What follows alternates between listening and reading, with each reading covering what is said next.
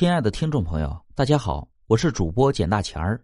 咱们今天要讲的故事是《报丧的老黄牛》第一集。小的时候，听我奶奶讲过一个老牛成精的故事，不怕你们笑话。到如今，我都不吃牛肉，也不敢去看牛的眼睛，因为我怕牛。小的时候可是许多许多年前了，还没见过动物是可以成精的。那个时候，家家户户都穷，越穷越生，越生越穷，可还是得生，因为都是面朝黄土背朝天，劳动力那就是命啊。到了农忙的时候，谁家爷们带着几个大小伙子翻整完自己的土地，看着别人都羡慕的眼神走在路上都轻飘飘的，忘了浑身的酸疼。可村里能一个接一个生的。都是儿子的，能有几个人这样啊？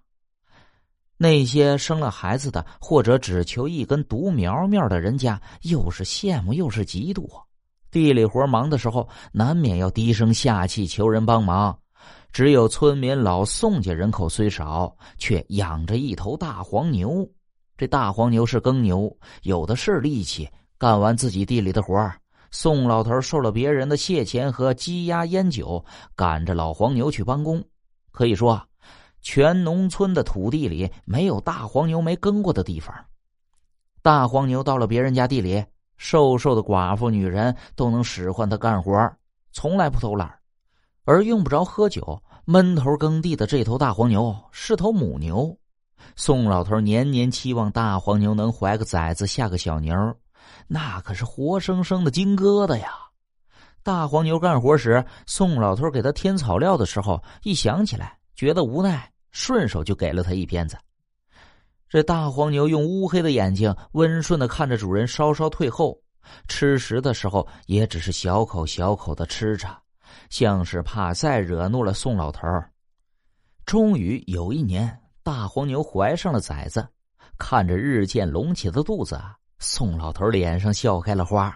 喂大黄牛的草料都精细了许多。到了日子，大黄牛生下一头健壮的小牛犊，围着大黄牛撒欢儿这小牛犊子和他娘大黄牛完全不是一个性情啊，又犟又倔，牛栏根本拦不住他，常常偷跑出去。小牛犊横冲直撞，踩坏了不少人家的园子、田地，天天都有人来老宋家告状。老宋头看着这个金疙瘩也是倔强啊。这个小牛犊还翻了天不成啊！不管教老实了，将来谁家肯花大价钱买这个祸害呀？每当小牛犊跑远了，宋老头使劲抽大黄牛，让他闷闷叫。小牛犊恋母，听得他娘叫声，不管多远都会自己跑回来。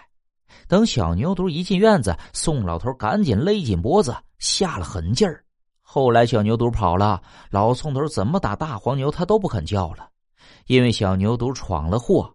村里人都心疼被踩坏的菜苗，忘了那坚硬的土地都是大黄牛一步一步走出来的。宋老头实在管教不了这头小牛犊子了，就下了狠心。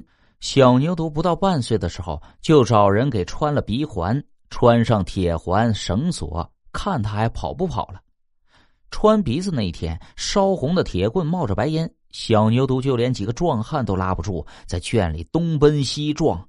见找不到出路，突然回头对着母亲磕了一个头，之后一头撞在了水井的石头沿上，塌了半边井沿，也撞断了小牛犊的脖子，血从脑袋裂缝流过眼睛，淌了一地，再也不动了。